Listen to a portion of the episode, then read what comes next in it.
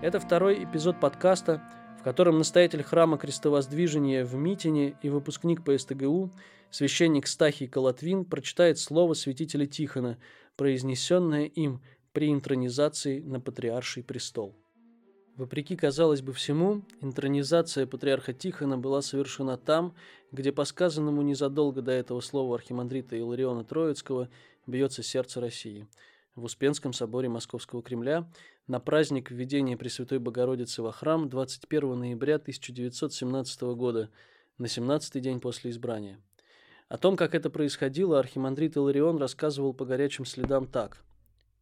Настал день 21 ноября. Еще серел на рассвете зимний день, когда члены собора начали стекаться в Кремль. Увы, Москва не могла прийти в свой родной Кремль даже на великое историческое торжество – Новые хозяева Кремля пустили туда даже и на этот исключительный день очень немногих. Да и эти немногие счастливцы должны были претерпеть целый ряд мытарств, прежде чем попасть в Кремль. Тяжело было идти по пустому Кремлю и видеть все его раны незалеченные, и совсем ужасно видеть зияющее большое отверстие в среднем куполе Успенского собора.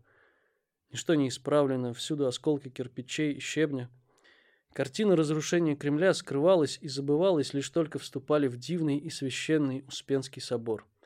Здесь, как живые, смотрят древние иконы и древняя стенная роспись. Здесь почивают представители духа Древней Руси, почивают и во гробах нетленные. В мироварную палату собираются российские архиереи в мантиях и священнослужители в облачениях. Там полутьма под сводами древней патриаршей палаты. Епископы поют молебен, какой всегда бывает при наречении во епископа. В предшествии всех епископов следует митрополит Тихон в Успенский собор. По обычному порядку начинается божественная литургия. После Тресвятого направляется поставляемый в патриархии на горнее место. Читается молитва, снимают с поставляемого обычные епископские облачения. Из патриаршей ризницы принесены 200 лет неупотреблявшиеся патриаршей одежды. Сразу преображается поставляемый в патриарха.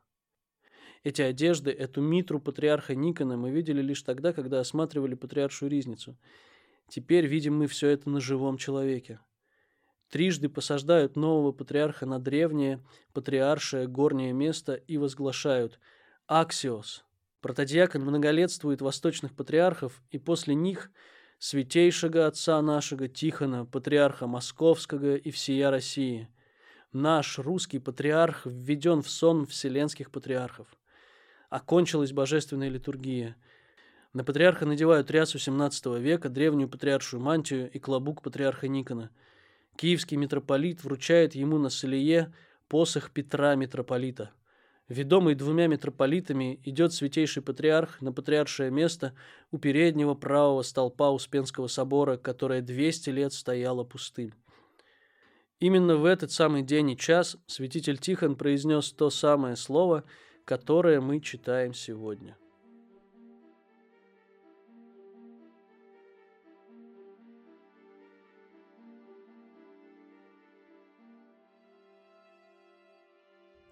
Слово святейшего патриарха Тихона в Успенском соборе Кремля при его интернизации 21 ноября 1917 года.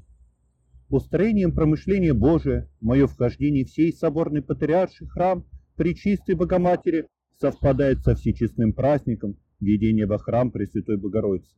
Сотвори архиерей Захария вещь странную и всем удивительную, егда веди отраковиться в самую внутреннюю скинию во святая святых, сие же сотвори по таинственному Божьему научению. Дивное для всех и мое Божьему строению, нынешнее вступление на патриаршее место. После того, как свыше двухсот лет стояло оно пусто, многие мужи, сильные словом и делом, свидетельствованной вере, мужи которых весь мир не был достоин, не получили, однако, осуществления своих чаяний о восстановлении патриаршества на Руси, не вошли в покой Господень, в обетованную землю, куда направлены были их святые помышления, ибо Бог прозрел нечто лучшее о нас. Да но не впадем от всего братьев в гордыню. Один мыслитель, приветствуя мое недостоинство, писал, может быть, дарование нам патриаршества, которого не могли увидеть люди, более нас сильные и достойные, служит указанием проявления Божией милости именно к нашей немощи, к бедности духовной. а по отношению ко мне самому дарованием патриаршества дается мне чувствовать, как много от меня требуется и как много до сего мне не достает. И от сознания сего священным трепетом объемлется ныне душа моя. Подобно Давиду, и я мал бег в братья мои, и братья мои прекрасные и велики, но Господь благоволил избрать меня. Кто же я, Господи? Господи, что Ты так возвеличил меня? Ты знаешь раба Твоего, и что может сказать Тебе? И ныне благослови раба Твоего, раб Твой среди народа Твоего, столь многочисленного, дарой же мне сердце разумное, дабы мудро руководить народом по пути спасения. Согрей сердце мое любовью к чадам Церкви Божией, и расшири его, да не тесно будет и вмещаться во мне. Ведь архипасторское служение есть по преимуществу служение любви. Горохищный обред овча, архипастырь подъемлет е на рамена своя. Правда, патриаршество восстанавливается на Руси в грозные дни, среди бури раздирающих горы и сокрушающих скалы, среди огня и рудины смертоносной пальбы. Вероятно, и само оно принуждено будет не раз прибегать к мерам прещения для вразумления непокорных и для восстановления порядка церковного. Но как в древности пророку Илии явился Господь не в буре, не в трусе, не в огне, а в прохладе, веянии тихого ветерка, так и ныне на наши малодушные укоры, Господи, сыны российские оставили завет Твой, разрушили Твои жертвенники, стреляли по храмам и кремлевским святыням и избивали священников Твоих. Слышится тихое веяние словек Божьих. Еще семь тысяч мужей не преклоняли колен пред современным валом и не изменили Богу истинному. И Господь как бы говорит мне так, иди и разыщи тех, ради коих еще пока стоит и держится русская земля, но не оставляй заблудших овец, обреченных на погибель, на заклание. Овец поистине жалких, паси их, и для сего возьми жезл сей, жезл благоволения, с ним потерявшуюся отыщи, угнанную возврати, пораженную перевяжи, больную укрепи, разжиревшую буйную истреби, паси их по правде. Всем да поможет мне сам пастырь и начальник, молитвами и предстательством Пресвятой Богородицы и святителей московских. Бог да благословит всех вас благодатью Своею. Аминь.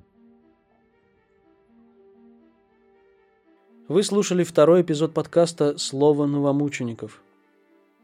Через неделю, 19 января, протеерей Владимир Воробьев, ректор православного Свято-Тихоновского гуманитарного университета, прочитает обращение Поместного собора Русской Церкви ко всему православному народу по поводу убийства протеерея Иоанна Кочурова, первого новомученика Русской Церкви. Изучением подвига новомучеников занимается отдел новейшей истории Русской Церкви при Богословском факультете по СТГУ. Специалистов по этим вопросам готовят на программах бакалавриата и магистратуры по СТГУ «Общая и русская церковная история». Чтобы как можно полнее погрузиться в атмосферу послереволюционных событий, рекомендуем вам смотреть видеоверсию документального проекта «Слово новомучеников» на YouTube-канале «Флорилегий». Все эпизоды сняты в тех местах, где тексты были написаны или произнесены авторами. Над выпуском работали чтец Кирилл Алексин, чтец Михаил Гар, Эльга Канаева, Анна Косоева и я, диакон Игорь Мазепа. Научный консультант, доктор исторических наук, священник Александр Мазырин. Произведено совместно с ПСТГУ творческой мастерской на горе –